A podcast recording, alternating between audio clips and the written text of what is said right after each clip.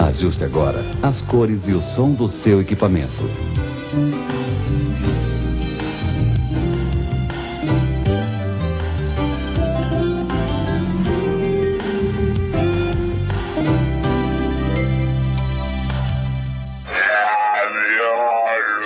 Mais um episódio da nossa série História do Horror. E dessa vez não falando sobre uma década, mas falando de um assunto um pouco nostálgico para todo mundo que nasceu entre os anos 70 e 90. O que eu tô falando é das locadoras, as locadoras de VHS e posteriormente DVD. Nesse episódio, a gente vai conversar um pouquinho sobre qual, qual, qual foi a história da loca, das locadoras, como que se deu esse modo de distribuição, é, tanto no mundo quanto aqui no Brasil. Vamos conversar também sobre os filmes clássicos que a gente pegava, contar um pouco das nossas histórias pessoais com as locadoras e mencionar alguns é, filmes que eram hors concours da locadora, né, os mais disputados, os mais, né, é, é, enfim, mais, mais desejados pelos clientes. Eu me chamo Felipe. Apresento o podcast ao lado do Chico e o Miolos, é o seu podcast de filmes de terror, filmes trash e cultura B.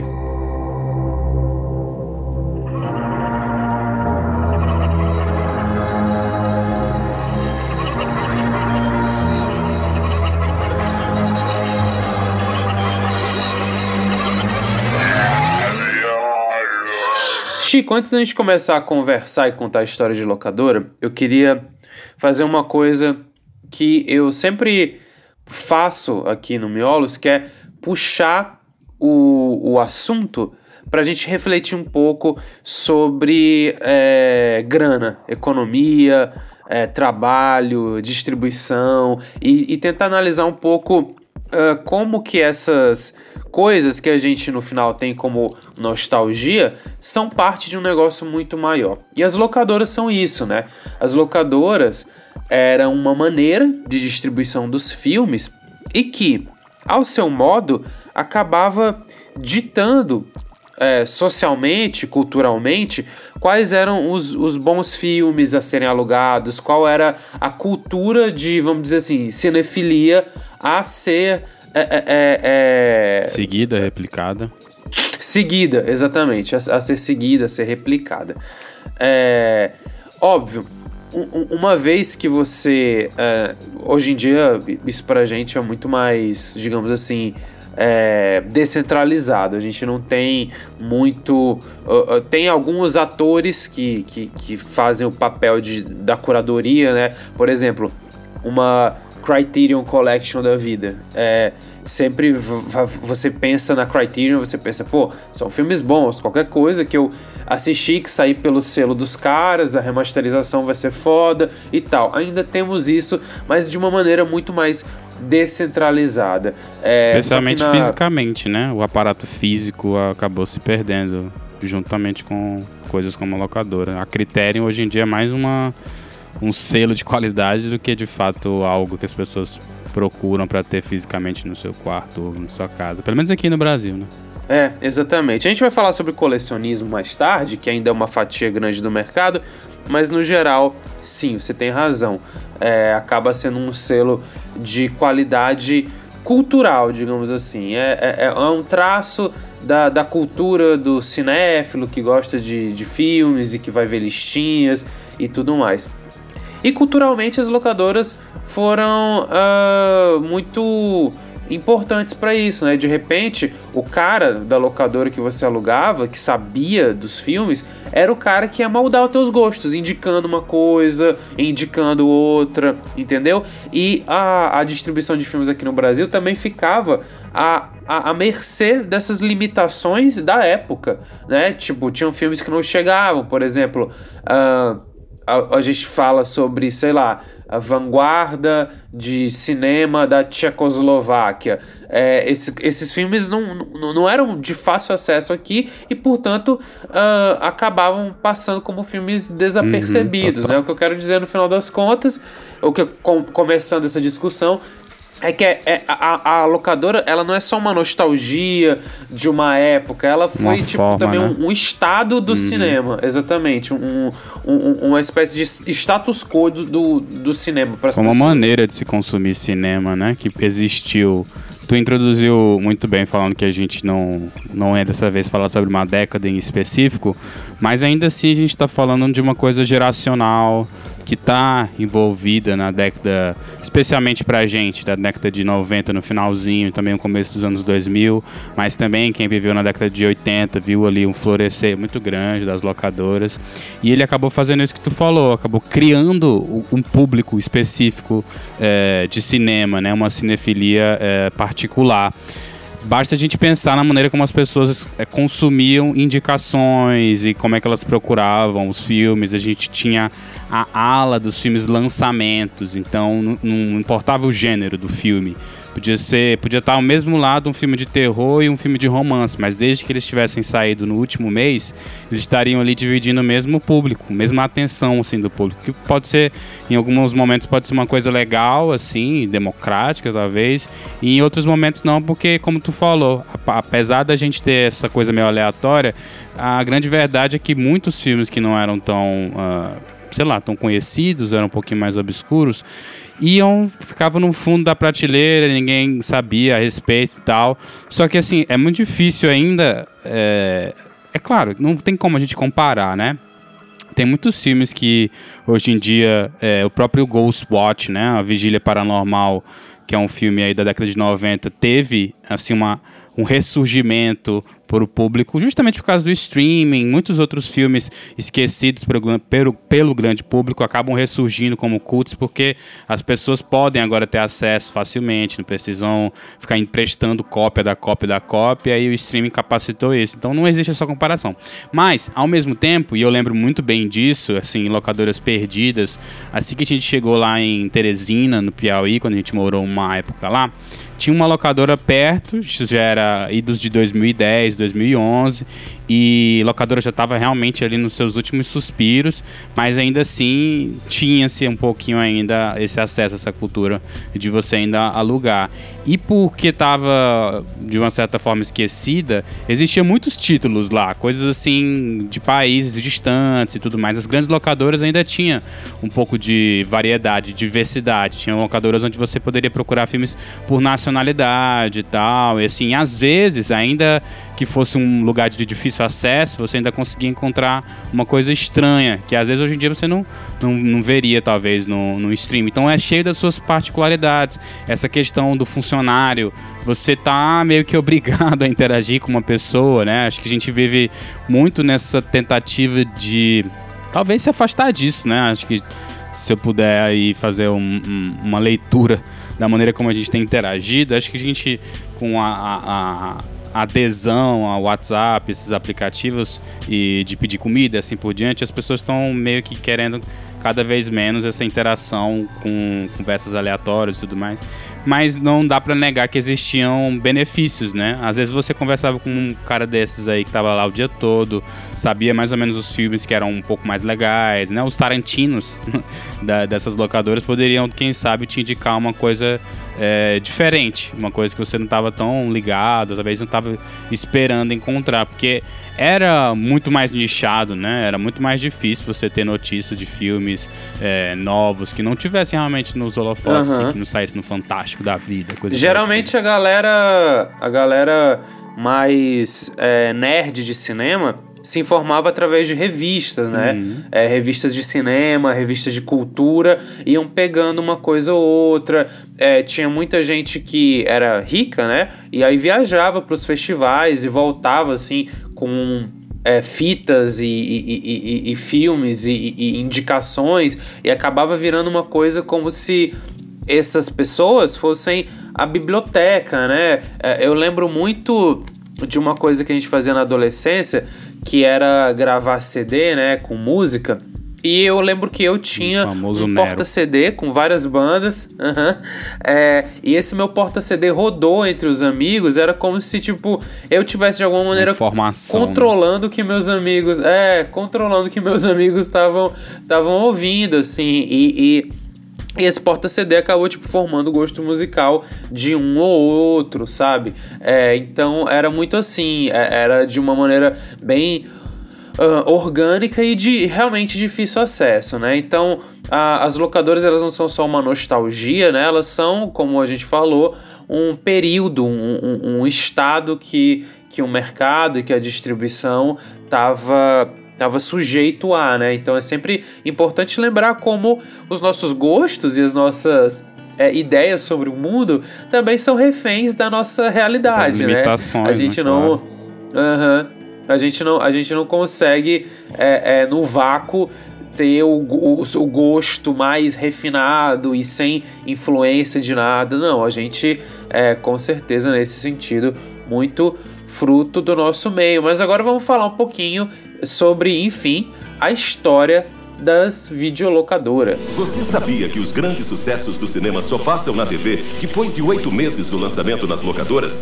Isso significa que você assiste em casa os melhores filmes oito meses na frente de todas as emissoras, a cabo ou aberta. É mais um benefício da sua locadora para que o seu prazer de ver um bom filme seja ainda maior. Videolocadora. Esse é o canal. Então, Chico, as locadoras surgiram é, na Alemanha em 1975, né? Então, já, tipo, era anos 70, né? Ficaram marcadas como dos anos 80, mas surgiu nos 70. Quando um alemão chamado Eckhard Baum começa a alugar a sua coleção para os amigos próximos, que nem eu disse no bloco passado, né? Essa coisa de um passando para o outro. Só que aqui no Brasil, que é o que interessa para gente, as locadoras elas é, surgem a partir de videoclubes, Chico. Essa história é interessante hum. e a gente viu no, do, no documentário Cinemagia. É, a história das locadoras de São Paulo, que esse documentário, inclusive, está disponível lá na, na Amazon Prime. É, esse modelo do videoclube era tipo assim, você assinava, você pagava um, um, uma quantia é, é, mensal e você tinha direito até dois filmes por Caramba. dia, viu? Até dois filmes é por dia. E aí eles tinham. Eles tinham na parede, que nem locador de videogame hum, mesmo, né? Eles tinham na né? parede as fichinhas, aham. e aí quando você alugava, eles tiravam hum. as fichinhas e na parede ficavam só os filmes que estavam é, disponíveis, né? E aí acontece que um um é, é, cara que trabalhava com vídeo, né? Ele, acho que ele era cineasta, ele trabalhava com filmagens, ele dirigia filmes e tal.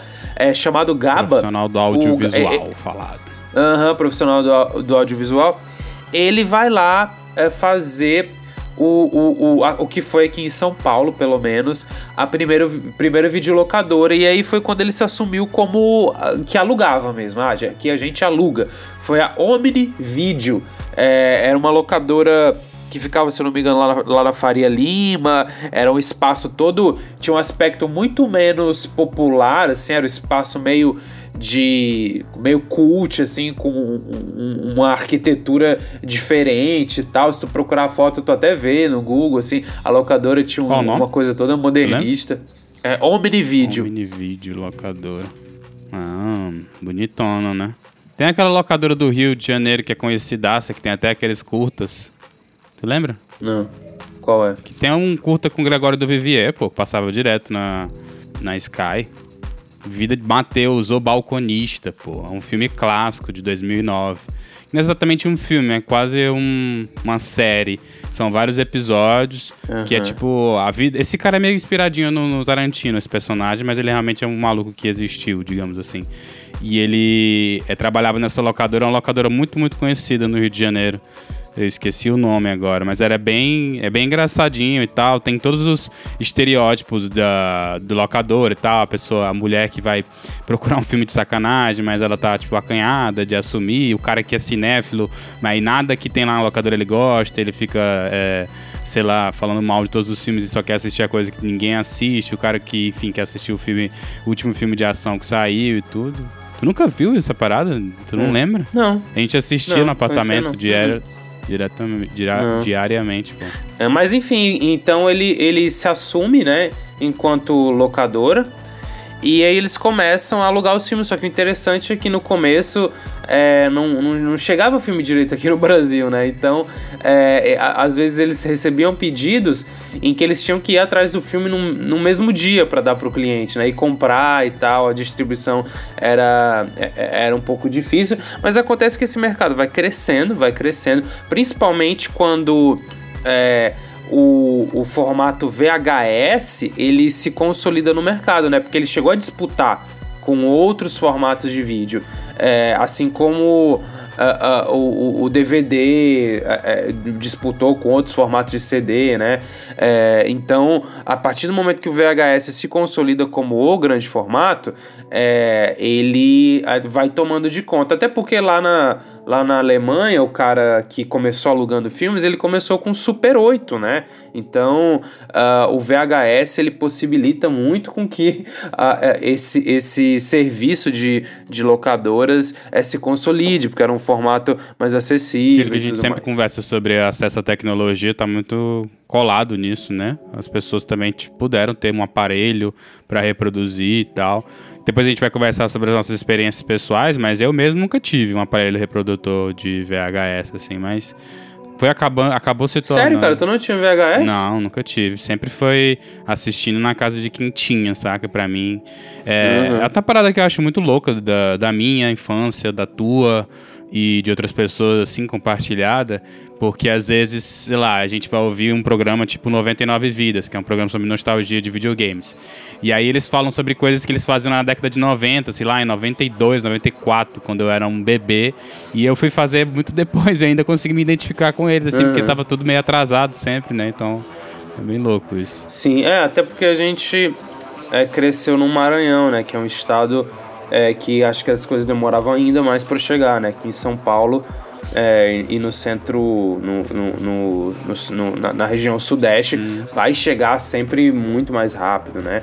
É, eu, eu tive VHS, provavelmente essas coisas que a gente teve na época já era, já era bem mais barato, Sim. né? É, eu, nunca, eu nunca tive grana, mas é, por algum motivo minha mãe tinha VHS, assim. E aí é, eu lembro que eu até comprei a fita do Timão e Pumba, é, ou, que era tipo uma antologia com quatro episódios do, do seriado, né? E eram episódios temáticos que eles viajavam, então era de férias com Timão e Pumba. Cara, eu vi essa fita, Chico, pelo menos umas 30 vezes, de cabo a rabo. Eu sei todas as falas decoradas dos episódios e tal. Então, é, é, é, então tinha isso, né? É, a tecnologia é, fazendo a gente acessar esses as conteúdos, limitações, né? né, cara? Isso uhum. muda muito a forma como a gente consome as coisas. Tipo, tu vê o mesmo filme milhares Sim. de vezes. Hoje em dia ninguém quer repetir um filme, ninguém quer repetir um Sim. jogo nem nada. Tipo, é muito mais sobre mais e mais e a pronto ali. As coisas têm que ser on demand sempre. Aham. Uhum. E olha só, é não, não é, é, na contramão disso, né? É, é, a gente falou que era muito limitado, mas também tinha bastante pioneirismo, né? Algumas, é, é, alguns críticos, algumas, algumas lojas se especializavam num, num tipo de mercado mais underground de cinema, né? Principalmente, como eu falei, no Sudeste. Então você tinha é, revistas, jornais de locadora que veiculavam os novos lançamentos, o que estava rolando nos festivais. Então, isso começou a ser uma coisa até o ponto da gente começar a ter que ter para dar suporte para esse mercado é, distribuidoras brasileiras. É, então você tem essas primeiras distribuidoras, você vai ter regulação do mercado para é, dar uma freada na pirataria, que, como a gente sabe, vai ser inútil, porque depois que vem o DVD a parada degringola. É, mas aí você tem é, é, é pessoas. E o tentando... papel do crítico, né, também. Que era bem, Isso. bem mais exacerbado nessa época. É, e era bem mais importante, né? Não, não que hoje não seja. Com certeza hoje, a, a, acima de tudo, é Sim, é muito importante. É mas o, o, crítico, ele tinha um lugar de mais prestígio, talvez, Total, naquela época. Ele era meio mais... Ele era mais guardador, assim. O portão de acesso passava por ele quase sempre, porque ele tinha aquele trabalho, né? Então as pessoas já a, admitiam que por ele ter visto muito mais filmes, já que era uma coisa muito mais limitada, a opinião dele tinha uma validade uh, maior, sei lá, de alguma forma e tal. E hoje em dia a gente vê muito essa diluição, né? Porque qualquer pessoa se tornou crítico, assim que de fato sempre foi o caso, mas as pessoas acabam perdendo um pouco as ferramentas para julgar o que, que, é uma opinião um pouco mais embasada, o que, que às vezes é só uma opinião um pouco, é, enfim, vazia de qualquer substância que possa te ajudar a eleger que filme você vai assistir. Mas nessa época os jornais,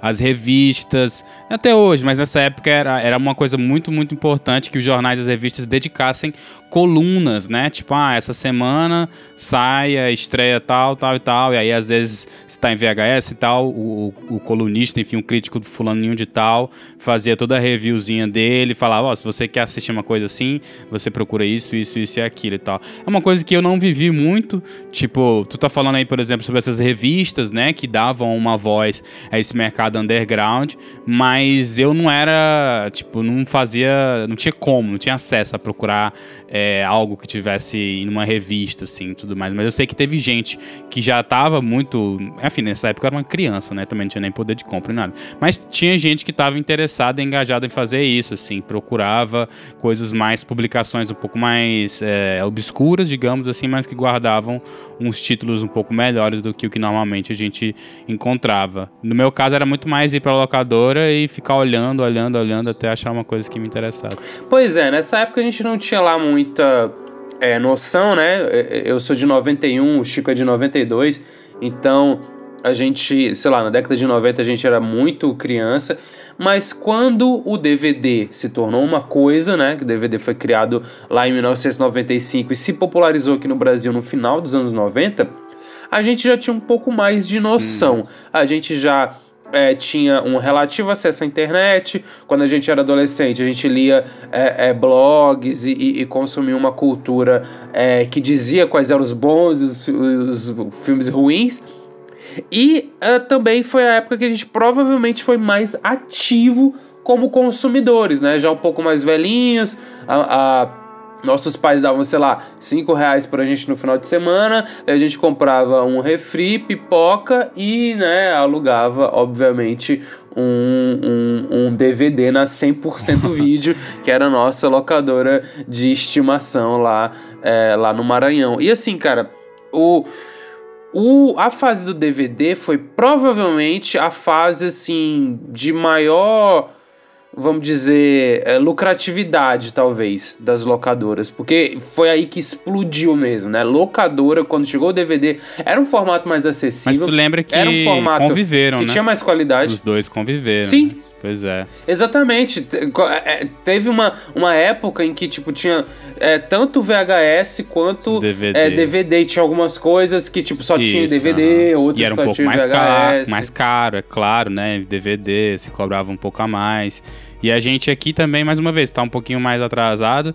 É, tinham coisas que chegavam só em VHS, coisas como tu falou, só em DVD, assim. Então, durante um tempo, existiu essa, essa convivência entre os dois formatos, assim. E eu lembro que eu nem. Tipo, pra mim, DVD parecia ser realmente melhor, mas eu não. Hoje em dia, eu sou muito fresco com esse negócio de. Uh, pô, essa qualidade tá em 720, eu já fico meio incomodado já. Mas nessa época, mano, assisti VHS de boa, tanto faz, pode ser VHS, pode ser DVD, só quero assistir uma parada, que era sempre muita novidade mesmo, muito foda. É, pois é, né? É, só que eu acho que o DVD teve muito esse chamariz da qualidade de imagem. Quem que não lembra daquela propaganda DVD? DVD! Uhum. Lembra disso, Chica? que, que, que, que era a grande coisa, né?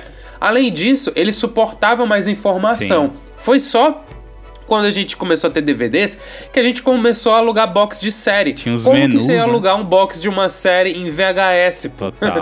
ia ser tipo uns 30 VHS eu lembro, pra assistir uma temporada. Eu lembro que um colega meu de escola, é, mais uma vez, mano, eu realmente não tinha nenhum tostão, assim. Não é que eu fosse miserável, nada do tipo, tá? Também não quero pagar de o pobretão. Mas uhum. eu não tinha aparelho de VHS, eu não tinha dinheiro para alugar nem nada. Mas eu estudei, e tu também, num colégio onde as pessoas tinham uma condição financeira bem, bem de boa, digamos. E um meu colega, eu lembro que sempre tinham promoções, né? Então era tipo assim, ah, alugue três e consiga ganhe mais outras duas. Aí você alugava e ficava com, sei lá, cinco por um final de semana. E aí eu lembro que tinha um colega que ele alugava muitas fitas e ou então DVDs, na época era mais DVD, e aí tipo ele assistia e aí ele falava: "Pô, assisti já, hein, se tu quiser pegar aqui, pode pegar". E aí eu ficava meio com, na reserva ali no banco de reserva esperando ele desocupar as paradas que ele alugava, ou então ia para casa dele mesmo para assistir junto com ele assim, num, mais um pouco bem mais na frente assim na adolescência mesmo, que aí sim, aí quando era tipo, sei lá, três, quatro contos que dava para para juntar uma graninha e fazer. Então, eu puxo esse negócio das imitações porque é algo muito. É, tá muito intrínseco, assim, de tipo, ah, eu vou assistir o que tem aqui pronto, saca? Você não tinha uma curadoria, especialmente pela ideia, idade, mas também pela grana que você não tinha pra gastar. Então você acabava se submetendo a diversas experiências, assim, quando tu falou do box, eu lembro nitidamente que esse meu colega uma vez alugou tudo que tinha do Harry Potter até então, assim, então era um negócio gigantesco. Sei lá, uns 6 VHS do, do, do Harry Potter, um negócio muito grande, assim, que ele assistiu. E eu fiquei, caramba, velho, imagina poder assistir todos os filmes do, do Harry Potter, era muito surreal imaginar que alguém tinha isso na casa e tal. E tu teria que assistir, né? Tu não ficaria. Tipo, hoje em dia a gente fica adiando. Ah, não vou ver Netflix agora, não. Vou ver outra hora. Vai estar tá lá de boa. Você alugava e você tinha aquele espaço de tempo para consumir. Então, era meio que, tipo, você ficava ávido para assistir aquela parada o quanto antes, assim. E também entrar pro clubinho das pessoas que já tinham visto aquilo. Perfeito. Pois é, né? Acho que foi a época, a época aura, né? Então, principalmente esse, esse, essa época onde o DVD ainda era uma novidade, porque uh, rapidamente o mercado de DVDs foi infestado pela pirataria, né? Quem não lembra das propagandas de pirataria? Ah, você não roubaria um carro? Você não roubaria? Por que, que você roubaria um filme? É, e, e essa pirataria é foi, assim, é, um, um dos começos do, do fim, digamos assim, do, é, do mercado locadoras. das locadoras, né? É, acho que foi com a pirataria que começou a ter uma, uma, uma, uma percepção que a, talvez a tecnologia evoluísse tanto a ponto de não ser mais tão vantajoso para as locadoras. Quem não lembra, por exemplo, Chico, do Tropa de Elite, né? Que foi um filme que com a pirataria ganhou uma projeção é, sim, absurda. Um símbolo da pirataria. Uhum. da pirataria é no Brasil. Falar né? sobre... uhum. Que eu acho que ele saiu pra pirataria antes do cinema, né? Acho que é por isso que ficou muito, muito conhecido esse caso. Acho que antes mesmo de, de estrelar no cinema. Mas a, a pirataria ainda não foi a pá de cal nas locadoras, porque ainda existia ainda, tipo, filmes que eram gravados com a câmera, ainda existe até hoje isso, mas enfim. Na época ainda existia esses DVDs piratas que a qualidade era, um, era duvidosa, uh, eram de câmeras gravadas no cinema diretamente, ou então, sei lá, era legendado de uma forma, não era dublado. Ainda tinha certas formas que a locadora conseguia lutar contra a pirataria. Eu lembro que DVD eh, já é a minha impressão, né? Já parecia mais acessível. Então eu tive um aparelho de DVD e tal. Inclusive o meu veio até com karaokê. que não funcionava muito mal, inclusive. E eu lembro muito que quando eu ganhei meu DVD, cara, a primeira coisa, tipo assim, eu comprei o DVD basicamente porque eu queria muito isso. Eu fui na rua desesperadamente encontrar uma cópia do acústico do Charlie Brown Jr. e tipo, óbvio que, que não era popular, né? Ninguém aqui de Imperatriz ia procurar DVD do Charlie Brown Jr.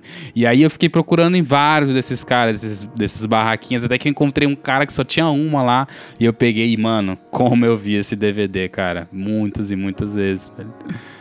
Essa era a época boa, era tipo cinco contos, né? Acho que não era nem isso. Bom pra nós, né? Não pra indústria. É, pois é, cara. É, e, e, mas enfim, né? É, com, com, com o, o, aumento da pirataria, é, é, com a internet se tornando. Tipo assim, a pirataria, digo aumento da pirataria de, de rua, né? Mas também a pirataria de internet. É, a, a, porque acho que a pirataria de internet ela vai ser ainda mais decisiva, né? No processo de de é, é, diminuição do mercado de locadoras, né? Uhum, total. Tu chega a lembrar, assim, de VHS falso ou pirata? Que eu acho que eu não lembro, assim. Ah, não, mas tinha. O que eles faziam era copiar as fitas, né? Pois é, Pegar isso fitas virgem uhum. e copiar. Só que o negócio é que a pirataria do DVD tinha uma qualidade muito melhor do que a pirataria da ah, fita. Ah, é, a claro. fita, é, uma gravando por cima da outra, gravando por cima da outra, uhum, vai, vai gerando um ruído, né? Vai gerando uma coisa ali na, na materialidade da fita que vai diminuindo a qualidade, né? Sim. né? Você vai criando quase que camadas e camadas de interferência. Já no DVD, como a coisa toda era digital, era um pouco mais fácil ter um controle. A mídia era mais barata. Muito embora, né? é, muito embora é, a gente é, viu muitos filmes filmados de dentro do cinema Sim, em DVDs Eu lembro que eu vi aquele Sherlock Holmes com Robert Downey Jr. nessas versões aí de HD Cam. HD Cam, tá bom. É, era horrível, mas a gente se, se colocava, se submetia a isso porque também demorou sempre, né, mano, chegar aqui. Eu lembro que eu tinha grande inveja das pessoas que podiam gravar as coisas em VHS e vê-las depois. É, tem um episódio que me marcou muito também na minha infância, que é, acho que em 2001, 2002, eu não lembro a data especificamente. Mas o Red Hot Chili Peppers veio ao Brasil e fez um show é, em São Paulo, eu acho. E esse show foi transmitido pela Band, assim. E, tipo, eu era uau, viciado em Red Hot, assim, gostava pra caralho. E aí, pra mim, foi muito foda ver esse show. Eu vi o show na Band, assim, assisti todo. E uma colega minha, ela tinha uh, ah, VHS, gravou e tal. E aí, um final de semana que minha mãe viajou, eu fiquei na casa dela. E, mano, eu... às vezes eu lembro disso e era muito doido, cara. Acho que as pessoas deviam achar meio esquisito. Porque, mano, eu acordava sentava na cadeira e ficava na frente da TV, vendo o VHS em loop, pô. Acabava, eu botava lá de novo pra tocar. Ficava vendo e vendo e Tinha vendo. que rebobinar e tal. É, ah, é, essa questão, né? Uma coisa que eu até falei no último episódio. Essa palavra rebobinar e vai se perder, vai entrar em desuso, porque vai. não existe uhum. mais isso, né? Ninguém se preocupa mais com essa coisa, mas antigamente o, quem recebia a fita, olhava a fita e perguntava se estava rebobinado. Ah, mas era chato, é, né? Chato pra demais. caralho. Nas duas, das duas, dos dois lados, né? Pra quem tinha que rebobinar e pra quem pegava sem. Exatamente, cara. Era muito chato pegar a fita é, sem estar rebobinada e, e, e, até pro funcionário da locadora que provavelmente tinha que ficar rebobinando o dia inteiro. Mas enfim, uh, o fim anunciado das locadoras foi acontecendo mesmo quando chegou o streaming, é, quando chegou a Netflix, quando chegou todos esses programas. Porque uma coisa interessante que um dos entrevistados fala lá no documentário do Cinema Magia, Chico, é o seguinte: a locadora ela é uma, uma, uma um entretenimento para quem quer ficar em casa. Então ela nunca disputou de verdade com o cinema. É, porque quem vai pro cinema quer sair de casa, quer, quer, quer enfim, é, tá na rua e tal. Claro. Se você aluga, você quer ver na sua casa. E exatamente isso, assim, a Netflix ela não matou o cinema, de fato. É, acho que nunca vai matar, de, de verdade. Não. O streaming nunca vai matar o cinema. É, apesar de fazer uma diferença. Mas Ah, para quem gosta, gostava de ver filme em casa, ela foi a maior concorrente e a derradeira vencedora dessa guerra. Porque, assim, a gente não precisa nem ir longe para dizer o quão mais fácil é o, o, o, streaming do que alugar DVD, certo? Claro. É, até pelo preço e tal. Muito embora hoje a gente está vendo quase que tá voltando, um declínio né? do streaming. Uhum. Uhum. Um declínio do streaming, porque agora são muitos, muitas empresas tentando concorrer, os preços estão lá nas alturas, cada vez menos opções. Catálogo. Cara, sem brincadeira. É, é, hoje em dia, se você vai numa locadora, se você pega, faz uma locadora que nem era lá na, na, nos anos 2000, na década de 90, e joga na rua, eu tenho certeza que você acha mais filmes interessantes do que na Netflix. É. Eu tenho sem sombra de dúvida. O problema é que a gente teria que trabalhar em Blu-ray, né? Então seria um pouco meio. Não sei também como é que seria a questão física da coisa, assim. Porque. Uhum. É, eu não sei como é que funciona o mercado atualmente de Blu-ray, porque eu acho que é mais difícil sair em Blu-ray do que sair em streaming, né? Eu acho que streaming sai um pouco mais rápido, assim. Então, isso seria uma variável, com certeza, se considerar. Mas de fato, o que a gente percebeu com a entrada de vários concorrentes no mercado de streaming é que o catálogo é, foi se diluindo, o que significa que você tem que gastar muito mais, porque você tem que ter várias assinaturas: Amazon Prime, HBO, Netflix, é, Hulu e afins, Disney Plus, assim por diante, para que você consiga. É, pegar um título ou outro, assim. Se você tem um desejo pontual, é, ah, vi um filme muito famoso no Irã, Ah, tava pesquisando sobre a história do Irã e encontrei um filme, um título interessante. Não é garantido que ele vai estar no streaming. Muitas vezes nem tá lá. E aí você tem que recorrer a essa área mais cinzenta uh, da, digamos, da cinefilia, do consumo e tal, que sempre existiu, né? Desde do, do alicerce da internet que ela deu para essa distribuição de conteúdo entre as pessoas de uma maneira mais informal, onde você encontra esses títulos assim, que foi mais ou menos o lugar onde eu sempre habitei, assim. Eu lembro que no começo da Netflix eu era bem haterzinho, assim, eu ficava meio puto. É, eu ficava tipo, pô, mano, eu não quero pagar pra esses caras por uma coisa que a gente não deveria estar tá tendo que pagar. Mas é, ironicamente, o início da Netflix foi um momento bem né, de ouro, assim. O catálogo inicial deles era absurdo, era muito bom mesmo. Tinha uma, um sem número de filmes interessantes, assim. Eles se aventuraram a lançar coisas originais e hoje em dia, na minha humilde opinião, tá num declínio amplo, assim. Você percebe um número, é, uma redução drástica do número de usuários e tal, pelos próprios concorrentes, assim. E aí a gente talvez esteja entrando agora numa nova provavelmente vai entrar numa nova modo, né? Num novo modo de se consumir, talvez. Alguma coisa aí que o streaming talvez tenha que se, é, se reinventar de certa forma. Assim. E o cinema, incrivelmente, veio é, perdurando por, por todas essas etapas, né? Até porque é uma experiência realmente bem singular, bem diferente, um pouco. Pouco não, acho que não, não tem como replicar propriamente na sua casa e tal. É, certamente, Chico. O, o streaming, cara, ele tá sofrendo do. Olha como é doido, cara. Cara, o capitalismo é muito doido, mano. A gente inventa um modo revolucionário de consumir filme e todas as empresas começam a se matar e se prejudicar para não perder é, é, é, é, uma fatia de mercado. A Warner, por exemplo, é, cancelou filmes porque é, é, não compensava colocar eles no streaming, porque se colocasse o filme no streaming, é, ia ter que ficar pagando direito toda vez que o filme ah, fosse exibido. Rende, né? Isso não compensava financeiramente. É, e aí acaba, tipo, travando um monte de filme, tirando as paradas do catálogo. É, a, as assinaturas subindo também bastante. Enfim, cara, é, tá, tá, tá começando a se criar uma, uma espécie de, de brecha para remodelar o, o, o sistema de streaming.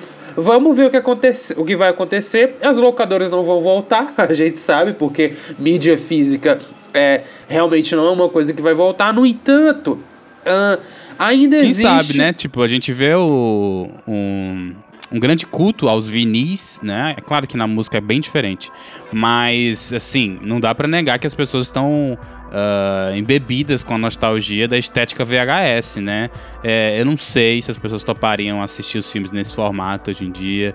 Era, era de baixa resolução, era para outros, era, pra, era desenvolvido para outros aparelhos e tal. Mas eu, eu acho que ainda pode existir de alguma forma esse, esse romance aí de um de um, uma mídia física que carrega a parada e tal.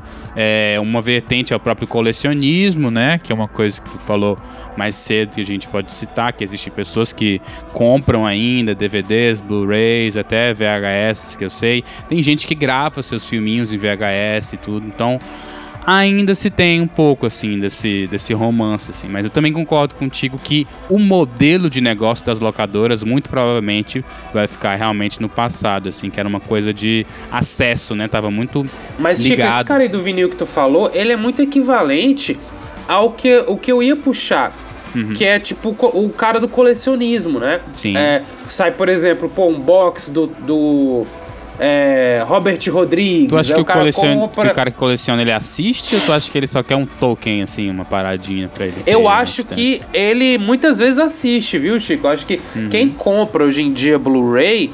É, com certeza é porque uh, vai uh, assistir, ou pelo menos que quer ter ali para não precisar baixar, sabe? Sim. É, é, é, a, gente, a gente viu aquela, aquela, aquele meme lá do do Ed Mota, meu colega pessoal, né, que me segue no Instagram.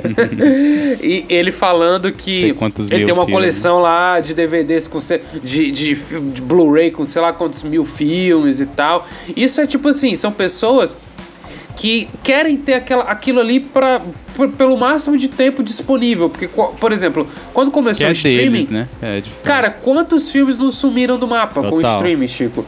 porque as pessoas pararam de dar seed no torrent, porque caiu o blog lá de pirataria, uhum. alguma coisa assim. Então, você ter uma mídia física é uma maneira de você garantir que pelo menos por uns 10 anos você vai ter, sei lá, o Suspira lá na tua prateleira pra tu assistir a hora que tu quiser, entendeu? Tem também o negócio do menu, né? Que tem sempre alguns bastidores, Os extras, algumas coisas. aham. Isso, às vezes tem a versão comentada do diretor. É, para quem Isso é realmente muito tá... foda. Isso é muito Pois é. Hum, para quem tá realmente investido na história, é sempre uma versão legal de você assistir sob o olhar do diretor. Poxa, tem vários filmes que seria bacana ver dessa forma. E acho que esse conteúdo quase sempre tá bem exclusivo mesmo para essas mídias, assim. Ah, quando a gente procura, até mesmo quando a gente vai fazer algum episódio, assim, sei lá, bastidores do, ah, do Rock Horror, Horror Picture Show. Muito provavelmente aquilo que a gente tá vendo no YouTube saiu aí de um hip, de algum DVD, de algum VHS desses assim. Então, eu concordo contigo, acho que faz sentido. O que eu não, não vejo muito é a questão física, realmente, que me, me, me deixa um pouco, é, sei lá. é, não sei, esse negócio de ficar ocupando espaço. Eu sou uma pessoa que eu não gosto de ficar limpando nada, de ficar organizando. Mas a galera que, é cole, que coleciona e tudo, acho que eles adoram é, ter fisicamente a coisa. E nessa essa estrutura de mercado que a gente vive hoje em dia faz total sentido, né? Porque até mesmo no, no campo dos videogames, às vezes você ter um jogo digitalmente não significa que para sempre ele está sob a sua propriedade. Pode ser que a empresa, por qualquer outro motivo, perca os direitos e você também não vai ter mais acesso ah, àquilo, né? Então acho que pode ser. Mas o que eu vejo também é que não existe muita exploração disso, né? Não sei se tu concorda comigo. Assim, não vejo. A não ser que você entre na Americanas para comprar o DVD do. sei lá o quê. Não, mas assim, Chico, a gente tem aqui no Brasil, por exemplo, a Versátil, é, que tenta fazer edições não de filmes lançamento, mas de, de, de edições especiais. Faz box de terror italiano, que eu gosto pra caralho. tá. Faz boxes. é, é, então, tipo assim, quando eu falo colecionismo, é por aí. É, cra- é claro, muita gente deve ter é, parte da sua coleção de locadora mesmo. Pegou, tipo, a xepa da, da Blockbuster que faliu lá e que os caras venderam os DVD tudo a dois reais. E aí o cara comprou tudo, entendeu? E, e- e pegou pra casa dele, né? Mas. ah, eu acho que o colecionador gosta dessas edições especiais, gosta de um, um trabalho que a Sim. Versátil vai fazer, por exemplo, de trazer as coisas, organizar tudo, fazer uma seleção, botar comentários, etc e tal. E eu acho que é um mercado da mídia física que ainda vive, né? Eu não sei se ele tá vivo e muito forte. Eu imagino que ele esteja respirando é, é, por aparelhos, mas é um, é, um, é um mercado que ainda existe, como o de vinil que tu falou. Aham. Eu vou te falar que se saísse. Se saísse não. Se eu tivesse poder aquisitivo, um boxzinho da Criterion, o pai pagava de olhos fechados, viu? Porque, mano, apareceu aquele logozinho da Criterion no começo, eu já vou como. É doido, é muito bom. Eu assisti esses dias Rebeca do Hitchcock. E aí, na hora que começou o critériozinho, o logo da Criterion, eu já, pô, é isso aí, pô, não tem nem como. Eu já assisto porque, pelo trabalho deles, assim, saca? É, realmente é sempre uma parada, algum filme que só por ter o logo deles eu sei que teve alguma relevância, teve algum peso. Eu literalmente nunca vi um filme que tivesse essa curadoria, sei lá, da Criterion que fosse mediano, sei lá, é sempre um filme muito bom, assim. Então, partindo por esse lado, né, de uma coisa que lança por um, um selo, por uma curadoria que passa, que tem uma proposta é, de se vender fisicamente. Às vezes, é, eu lembro de ter tido um- uma coleção de jazz que saiu pela, acho que pela revista Terra, ou da Terra, ou sei lá como é que chamava, Cultura, enfim, qualquer editora, onde tinha um CD, assim, uma coletânea, sei lá, do Charles Mingus, do próprio Miles Davis, e era, tipo, bem bonitinha, vinha um encarte com histórias das músicas, das gravações e tal, era um processo, um trabalho legal para quem é fã, para quem quer, se interessa por aquilo, assim, então... Acho que dentro dessa chave faz, faz total sentido. Infelizmente, não é acessível, né? Porque é uma coisa que os streaming os streamings estão perdendo, mas que na- nasceram com essa proposta de que todo mundo poderia ter muito mais acesso assim a diversos filmes, tanto é que se você parar para conversar hoje em dia com o brasileiro, é, se tornou uma coisa, um assunto do brasileiro médio, essa questão das séries, né? Os brasi- brasileiros adoram acompanhar coisas aí como o Casa, do, Casa de Papel e essas, essas, séries aí que fazem bastante sucesso, porque se tornou uma coisa acessível. Tem lá no seu, é, no seu smartphone, né? Netflix tem um aplicativo e todo mundo é, divide conta e tal. Então, essa questão da acessibilidade ainda é, acho que é um ponto muito positivo que o streaming trouxe, assim. Mas acho que a gente falou muito, né, sobre locadoras no geral e tá falando Tá faltando a gente falar sobre o que interessa, né? Pra esse podcast aqui de terror. Exatamente. Que... Agora a gente vai conversar um pouquinho sobre os filmes mais alugados e as nossas histórias pessoais com tá. eles. Você trabalha aqui? Eu acho que sim, né, meu amigo? Você quer falar com alguém? Quer fazer alguma coisa? O que você quer? É que eu tô procurando um filme que eu ainda não vi. Eu vou muito ao cinema, sabe? Ah, é. Eu sou cinéfilo. E é muito difícil entrar numa locadora e encontrar um filme que eu ainda não tenha visto. Entendi. Você é cinéfilo, né, meu amigo? Tava demorando, tá vendo? Esse tipo de cliente parece que, é brincadeira, mas é muito comum por aqui. É comum, comumzíssimo. Vem, vem um cara aqui pra dizer que ele já viu o filme, né? Que ele já viu tudo. Ele já viu isso, já viu aquilo, que ele é o maioral, que não tem filme pra ele aqui. Agora me diz uma coisa, você não tem filme pra, quê, pra ele aqui? Por que, que ele vem todo dia me encher o saco na locadora? Aqui, ó. Esse filme mudou a minha vida. Dança com Lobos? É. Impressionante. Vamos lá, Chico. Separamos alguns filminhos para comentar. Mas antes de tudo, é sempre bom lembrar que vocês devem seguir a gente aqui nos agregadores de podcast que vocês usam para ouvir o Miolos. É de graça, viu? É, seguir não, não vai cair o dedo não. E que assim vocês vão receber é, atualizações de quando a gente postar um novo episódio, todas essas coisinhas. Não esqueçam de avaliar a gente também, dar as estrelinhas no Spotify, toda essa porra aí, porque aí a gente vai ser é, recomendado para outras pessoas. Assim, nossas redes sociais estão todas aqui na descrição, assim como na descrição também está o link para nossa lojinha com os nossos prints e com tudo que a gente vende aí de mídia física, digamos Artes assim. Únicas. Artes únicas, exclusivas, especiais aí de seus filmes de terror favoritos, e não só de filme de terror, né? Também tem outras Isso. artes sortidas. Bem, Chico, eh, vamos lá, cara. Como eu falei, a gente separou uns filminhos aqui. Vamos falar rápido, né?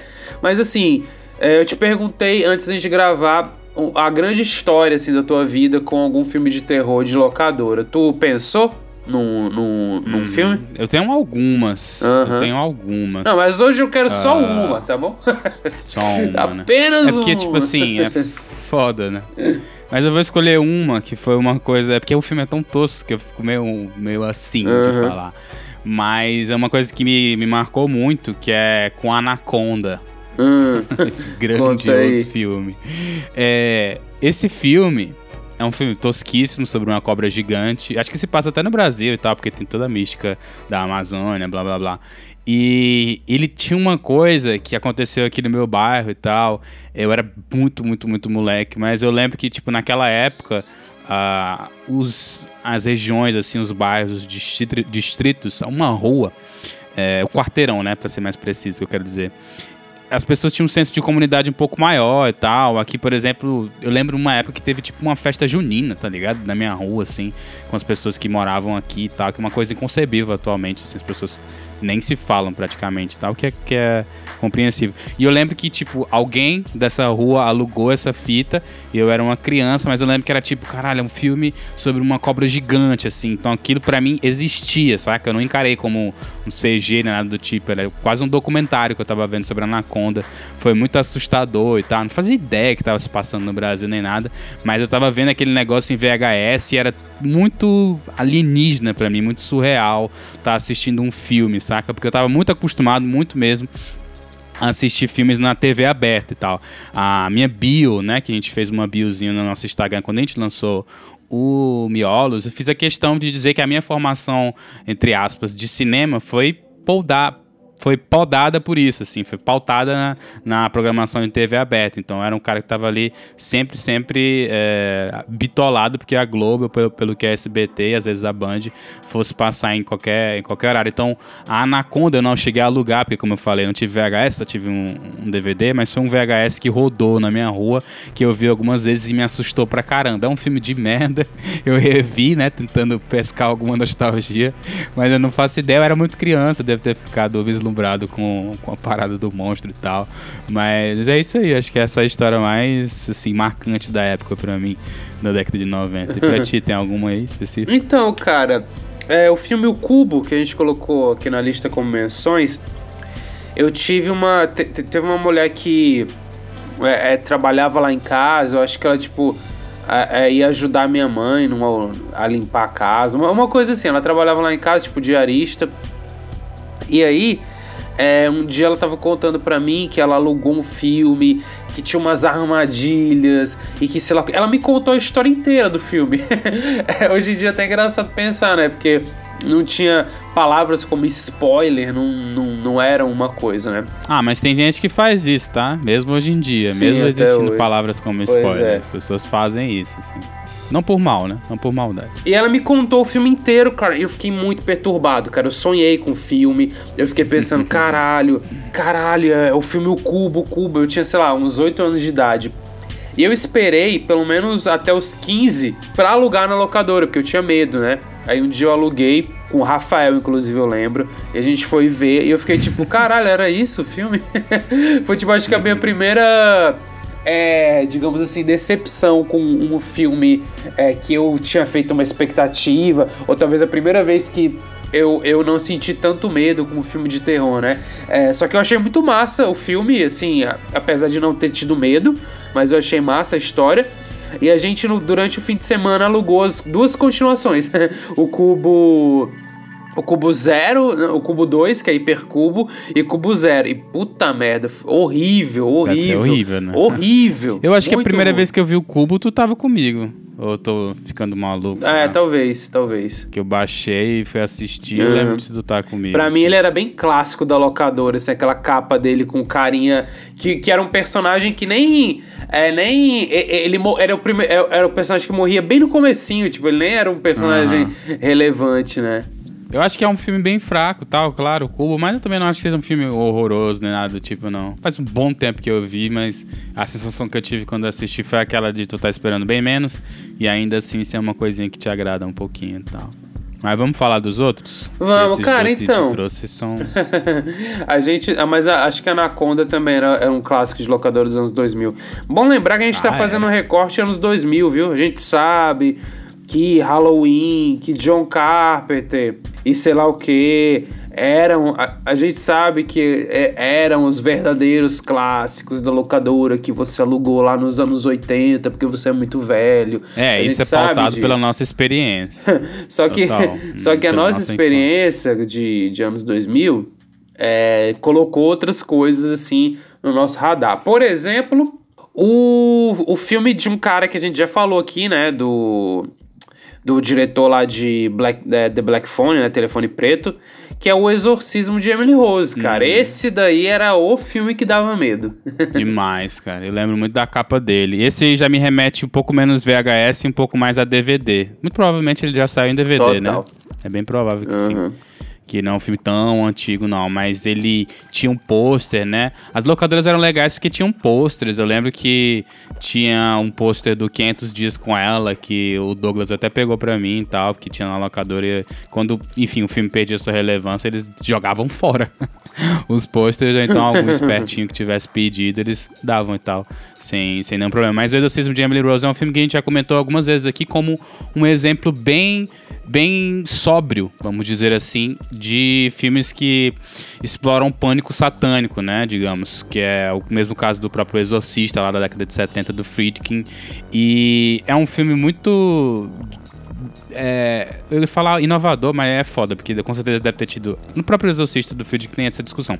Mas aqui ele deixa muito, muito aberto o limiar entre uma possessão demoníaca, satânica, por aí vai, e um distúrbio mental, né? Até porque o filme se, se baseia num, no julgamento da, do padre lá que, que conduziu o exorcismo, que eu não vou dar esse spoiler, tá? Acho que a gente vai falar sobre esse filme alguma vez, mas enfim, o, o, o processo de exorcismo dela não é muito feliz, não. Então tem toda essa discussão é, muito interessante, né? Entre a, basicamente entre a religião e a ciência, assim, qual das duas é talvez a mais apta a salvar uma pessoa que está em crise e tal. E tem toda aquela mística de ter sido baseado num caso que realmente é, aconteceu, né? Que foi que tem até um áudio no YouTube dela, assim, da garota falando umas coisas mais estranhas. Então, é um filme que me assustou muito, assim, até porque tem aquele negócio dela olhar pro lado e ver umas coisas e tal. Isso é tenso pra caramba. É, cara, esse, esse era muito tenso, assim. Eu só conseguia ver os primeiros 15 minutos, depois eu ficava com medo e tirava. e, e, eu nunca alugava. Assim. Acho que eu cheguei a ver no colégio. Eu alugava assim. muito filme de terror, no geral, ou nem outro tinha Não, acho que eu não. Acho que alugava. Não ia por gênero, não, acho. É uma coisa até que eu ia falar. O, as locadoras é, fizeram em mim, me moldaram de uma, uma coisa muito, muito boba, que eu sou muito. É, eu tenho um magnetismo entre mim e os posters dos filmes. Ah. Então a capa do filme é uma coisa que é muito importante para mim. Aí às vezes eu não vejo o filme só porque eu acho a capa tosquinha, alguma coisa do tipo. Então, às vezes eu escolhi o filme só porque eu achava a capa muito massa, assim. Acho que o Exorcismo de Emily Rose pode ter sido até por isso, assim.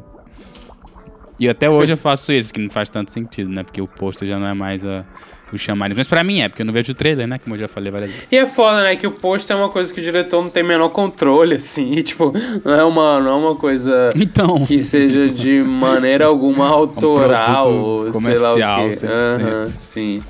É... Mas enfim, cara. A gente tem também, cara, esse daqui é muito clássico uhum. de locadora. Tem umas coisas assim que, velho, só funcionava porque a gente era uns moleque abestado que desenhava o bad boy na capa do caderno. Que é a franquia Blade, cara. Nossa senhora. E, e, e, em especial, em especial o Blade, o Blade 2 e o Trinity eram, cara, Dois. os grandes filmes da, da locadora. O Trinity eu vi no cinema, tá? Respeito. tem, é, é, o Trinity que tem o Ryan, o Ryan Reynolds, né? É, é esse mesmo. Ah. Cara, o Trinity é de quando? Deixa eu ver. Blade Sei 3. lá, eu cara. Eu vi no cinema isso, cara. Mas, 2004? mas Nossa, ele assim. E, e, e, o Blade era uma estética, né? Porque os filmes a gente já falou é, sobre era, isso, né? Era um Dos vampiro negro, de né, óculos cara? escuros. E e com todas aquelas roupas meio uhum. de cor, meio Matrix. É, Blade é tipo Matrix com, com vampiros, né? Matrix de terror. Tinha uma pseudo-estética de quadrinhos, né? No, no, sentido de dele ter toda uma, uma, uma coisa meio estilística, assim, para matar, para usar, para empunhar as armas dele. E tem um episódio que eu já até comentei aqui, acho que. Eu não lembro qual foi o episódio que eu comentei isso, né? Teve um episódio que eu já comentei aqui, mas eu quis dizer que teve um momento da gente assistindo o Blade 1, que foi muito engraçado e tal, porque é um filme que datou bastante, que é cheio de tosqueiras e tudo, então Talvez não tenha. Ah, os três provavelmente não devem ter envelhecido nada bem. Mas como tu disse, na época pra gente era grande coisa, a gente adorava assistir. E o primeiro, o primeiro não, mas o segundo pra mim era tipo. Mano, é um filmaço, é um clássico. O três eu vi no cinema e já não foi tão impactante. É, pois é, e a gente já também já era um pouquinho mais. Puxa essa próxima aí, velho. essa tua recomendação fraca. É. Então, a, a, a outra, não é uma recomendação, né? Filmes que a gente tá citando, a maioria são ruins, na verdade, tá? Esses filmes de locadores, assim, tinha uma outra pérola escondida. Não, mas foi na época, mas, né? Mas. Pra mim. É. O Albergue, por exemplo, que a gente ia falar, todos os, os três filmes, né? O Albergue era muito filme de locador e era muito aquele filme que no boca a boca foi colocado como nossa, que filme absurdo e violento e que na verdade puta que pariu, é qualquer bosta, mas cara, era um clássico de locadora. Eu aluguei, né, tipo, para mostrar para os meus amigos que eu era um adolescente que queria ver os filmes mais perturbadores e tal. É, mas enfim, né, o Alberg lá do Eli Roth tu quis me mostrar, né? E aí eu assisti e fiquei meio, pô, é isso aí mesmo tal. E eu lembro que quando tu viu, tu já tinha visto, eu acho, mas já tinha um tempo. E aí quando tu viu, tu falou, pô, mas eu achava que era melhor. Aham, uhum, sim. Eu, Foi pô, quando eu, era, quando eu vi pela primeira vez moleque, eu achei muito foda, pô. Não, não tinha como. Cara. Agora, tem um que é um filme que eu já comentei aqui também, que é o A Casa da Colina. Esse filme eu tenho uma vontade enorme de rever ele, porque, cara, tem um flashes de pedaços de flash na minha memória desse filme. E esse sim, mano, esse é outro filme. Esse é do tempo do VHS, para mim, pelo menos. Que esse eu vi algumas vezes, assim. Num final de semana eu devo ter visto ele algumas vezes e tal. Que é bem tosco, né? Uma parada. Se for o que eu tô pensando, que eu sempre lembro que é uma parada meio reality show, é isso mesmo, né? Do milionário que prende os adolescentes na, numa casa, eles têm que passar uma noite lá e ficar de boa pra não, não morrer pela assombração, nada do tipo. Eu, e eu gostava muito do final, eu não sei se tu lembra o final, que a casa tá tipo meio que numa ilha assim e tal. Uma parada meio apocalíptica. Não, não, não lembro não. Eu tô não vendo que assim. tem um Sandy é... do DLC nele, inclusive. Foda. Mas enfim, vamos pro próximo aqui, que esse aqui era muito, muito, muito, muito, muito clássico de locadora. Uh, você via é, a capa dele é, sempre que é Navio Fantasma, cara. Um filme assim, bem chinfrim. e que era famoso por duas coisas: por a capa né, das locadoras e pela cena do começo que todo mundo morre dentro do navio. Passa uma linha, né? Um negócio oh. assim, um, um acidente. Tá vendo o meu critério dos posters? Esse aí eu não assistia porque eu via o pôster e ficava, não, tá de brincadeira. não vou ver o filme que o pôster é esse, obrigado. Mas ele tava tanto, tanto, tanto o tempo inteiro assim em destaque e que até hoje eu tenho muita vontade de saber é, o que é que acontece no filme, assim. Mas eu sei que não é muito bom, não. Ele não tem boas notas, nada do tipo. Mas tanto eu quanto tu não assistimos, né? Mas a gente colocou aqui porque pra gente era um filme que tava lá na locadora sempre, assim. O pôster, a capinha dele tava sempre em destaque. Acho que porque era muito alugado, né? Tinham esses filmes que tinham mais cópias do que os outros porque as pessoas alugavam mais. Então, às vezes, um tinha duas cópias, o outro tinha cinco, muito mais que isso. Provavelmente é. isso era um desses. Aham, uhum, sim, cara. É, e, enfim, tava sempre lá na, encabeçando a sessão do terror, com as suas capas azuladas e, e, e enfim, aquela estética bem anos... brilhosas, cromadas. Anos 2000, brilhosas, cromadas, né? Tem também, assim, o Chamado, né? Que acho que o Grito e o Chamado e todos esses é, remakes de, de filmes japoneses assim eram grandes é, aquisições, né? Até porque, inclusive, eu acho que eu assisti o chamado em fita de vídeo tem todo um charme, né? Na, na, na proposta de fazer isso. Boa sacada, mano. Eu nunca parei para pensar, mas imagina. É óbvio que isso era proposital, né? Só que a gente viu tão atrasado que a gente não para pra pensar que eu, o chamado também tava é, usando do método que a gente está assistindo para meio que dar, causar um susto e tal. A própria fita, né? Do filme pode ser que traga a maldição para casa das pessoas. Tá? Todo aquele papinho de tecnologia que a gente já falou muitas vezes. O próximo filme é um filme que. Eu te mostrei esse filme, a gente assistiu juntos. Eu lembro de ter uma, uma lembrança de a gente ter visto esse filme juntos, que é A Chave Uau. Mestra. Cara, então, na verdade não. Essa lembrança vem do fato de que um dia eu cheguei na tua casa e tu tava terminando de assistir ele ah, e tu ficou conversando isso. sobre como era tosco o filme, mas tu tinha uhum. gostado do final, um negócio assim. Acho que era. É, não, eu tinha gostado. Era isso, acho que era isso mesmo. Acho que o filme era tosco, eu tinha gostado do final. Ele tem aquele lance que é bem assustador, que é tipo assim, ó é, isso aqui tudo é mentira. Mas se você acreditar, pode ser que seja verdade. que pra um moleque é uma parada meio assustadora, assim. Mas é um filme bem clichê, cheio de coisas do tipo, ah, botar sal na frente da porta e mexe com essa questão de maldição. E, enfim, os personagens. É, a Kate Hudson, que é a protagonista e tal. não é tão boa, não, mas é um filme, sei lá, mano, é bem anos 2000 e mais uma vez, aqui para coroar o meu grande critério, ele tem um bom pôster. No mínimo, isso aí tu tem que me dar. Não, não é legal, não. Pelo amor de Deus, Chico. É horroroso pô, como essa que não é legal, pô? Ó, presta atenção. Essa montagem Tem uma horrorosa. paisagem dentro de um olho. Anyway. Não, é que tu tá pensando com o olhar de 2022, né? não, eu tô, foda, eu tô né? pensando mesmo com o olhar da época mesmo, porque isso aí já era uma porcaria. Que mentira. Mas enfim, é, é, é, indo pra frente, a gente tem dois filmes assim que são equivalentes, que são clones do Pânico, que é Eu Sei O Que Vocês Fizeram no verão passado. Esse é muito, muito, muito clássico de locadora. E Lenda Urbana 1 um e 2. Eu digo 2 porque eu via o pôster do 2 muito mais. O, o, eu via o 2 para alugar né? muito mais do que o 1. Um.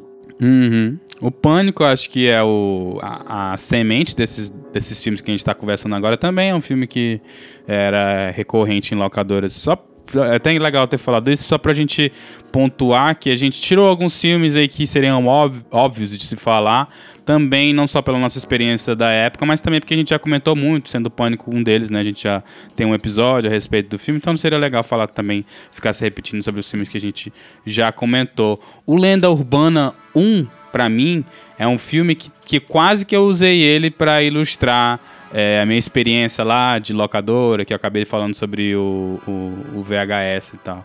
Ou é o 2, ou é o 5, sei lá qual é. Mas um dos lendas urbanas aí, aquele meu colega que eu falei alugou e depois eu assisti, acho que é o 3. Que é o da Maria, não sei das quantas. Esse daqui que a capa é vermelhista, Vingança de Mary. e eu achei muito bom esse filme. Eu tenho certeza que ele deve ser um cocô, mano. Esse filme não deve ser nada bom. Mas foi um desses, assim, que o colega alugou, assistiu e depois eu peguei o DVD, provavelmente, e fui ver é, em seguida. Então, então é, o Lenda Urbana é legal. E o 1, um, Lenda Urbana 1, nós assistimos juntos, né? E eu achei um filmaço, assim, pra ser, ser justo aqui também nessas coisas. Não, mas, pô, divertidaço.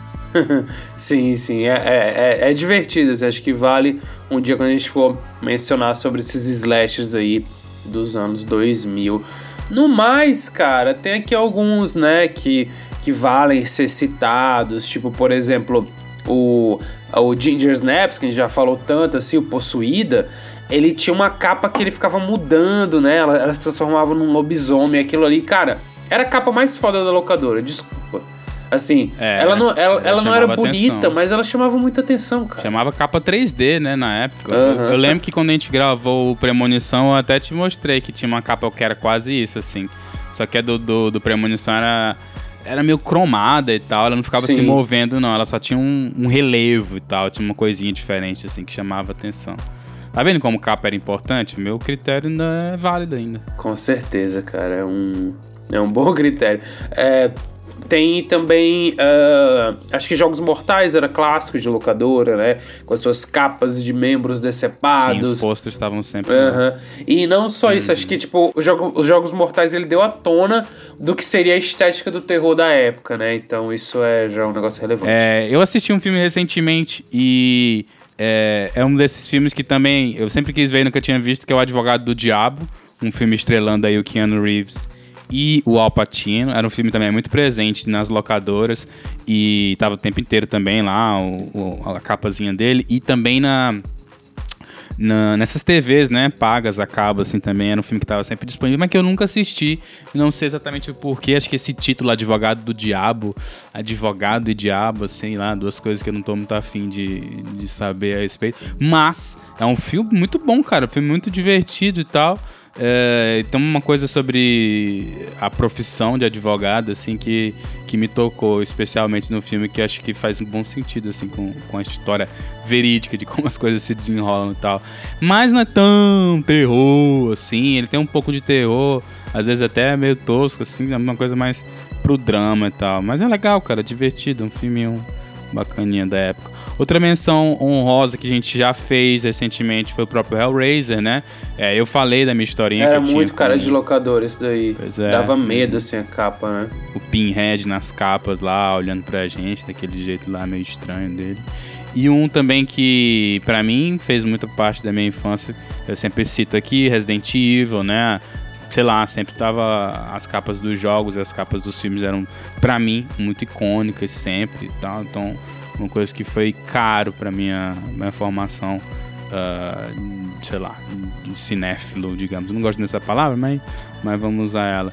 A gente tem outros filmes aí, enfim, que fogem até um pouco do terror e tudo, mas acho que a gente falou de muitas coisas. Não são exatamente, como tu falou, recomendações, também não são um retrato fidedigno do que talvez fosse mais popular, é, absolutamente, nas locadoras, mas é para pintar para ilustrar a época que a gente passou, que foi muito importante assim. Eu não sei se tu olha para essa época com carinho, tanto quanto eu. Para mim foi uma época que eu já comentei anteriormente sobre a gente fazer esse episódio. Para mim, eu tenho um extremo carinho por essa época, porque eu lembro que a gente, nós dois fazíamos aulas de música. É, o Felipe fazia aula de bateria e eu fazia aula de guitarra. A gente aprendia numa igreja e tal, uma coisa meio improvisada. E aí às vezes a gente saía da aula e a gente ia ficar perambulando pela rua e um dos lugares que a gente gostava de ir era para 100% vídeo, né?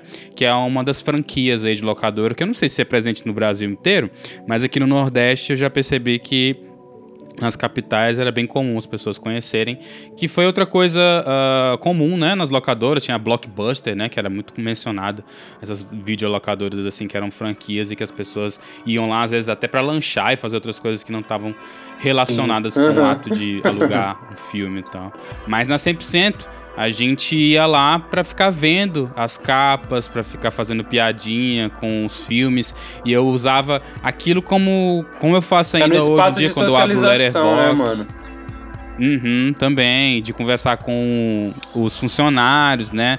A gente conheceu duas pessoas lá que eram muito divertidas, muito engraçadas, que era o Humberto e o Márcio, inclusive o Márcio veio a tocar com a gente na nossa banda, então tem toda uma historinha, assim, uma coisinha que fez muita parte da, do que a gente é hoje, do, do que a gente gosta de, de cinema, e não só a 100% vídeo, mas aqui também tinha uma outra locadora que era a Planet Video, que tinha sei lá, um cineminha lá, um pequeno cineminha que a gente podia alugar para assistir as coisas. Tinham histórias engraçadas, a gente ia alugar uma Odisseia no espaço, assistir cinco minutos, olhar um pro outro, falei, pô, vamos trocar, vamos fingir que não funcionou. e aí tu chega lá e dá um migué e troca. Então, é, eu gostava muito, muito, muito, muito, muito mesmo do ambiente, assim. Essa coisa é, de ficar só olhando lá para mim era extremamente prazerosa. E eu ainda faço muito isso, assim. Às vezes eu não assisto um filme, mas eu guardo ele ali no meu compartimento de memória, tipo a capinha dele, quem que tá nele mais ou menos. E fico pensando, pô, um dia, se eu tiver precisando de uma ideia para assistir o um filme, eu vou pensar nesse filme. Eu usava a locadora muito para fazer isso. E como era um ambiente físico, a interação também era muito importante, era muito divertido. Perfeito, cara. Bem, acho que a gente falou bastante aí sobre locadoras, fez um programa informativo e também emotivo. Eu também tenho essa conexão com as locadoras e realmente é, são memórias de uma época e de uma maneira de consumo que nos fazia socializar, nos fazia Uh, conhecer coisas diferentes pelas limitações da época, às vezes alugar as mesmas coisas. Isso tudo é muito legal. Não se esqueçam de uh, fazer tudo que a gente pediu, seguir, uh, compartilhar das estrelinhas. Esses episódios de história do terror dá um pouco mais de trabalhinho, porque tem que ter uma pesquisa e tal, às vezes tem que ver um documentário ou dois, mas é muito legal fazer aqui para vocês. Por hoje é só e até semana que vem. Tchau, tchau, tchau.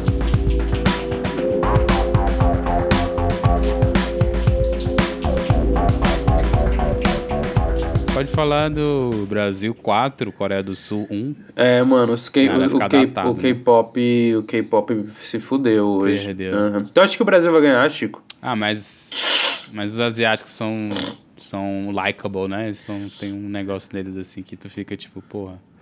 Eles podiam ganhar junto com o Brasil. Acho que sim, cara. Acho que o Brasil vai ganhar sim. Se não ganhar, eu tô contente com a participação brasileira até então, porque eu gosto do time, acho legal. Não, digo, não, não digo ganhar da Croácia, bem. não. Digo assim, tipo, do, da Copa como um todo. Não, também, tô é. falando da Copa. Tô falando da Copa também. Eu acho o time bom, mano. Eu gosto de ver o time jogando, saca? Independente. Independente.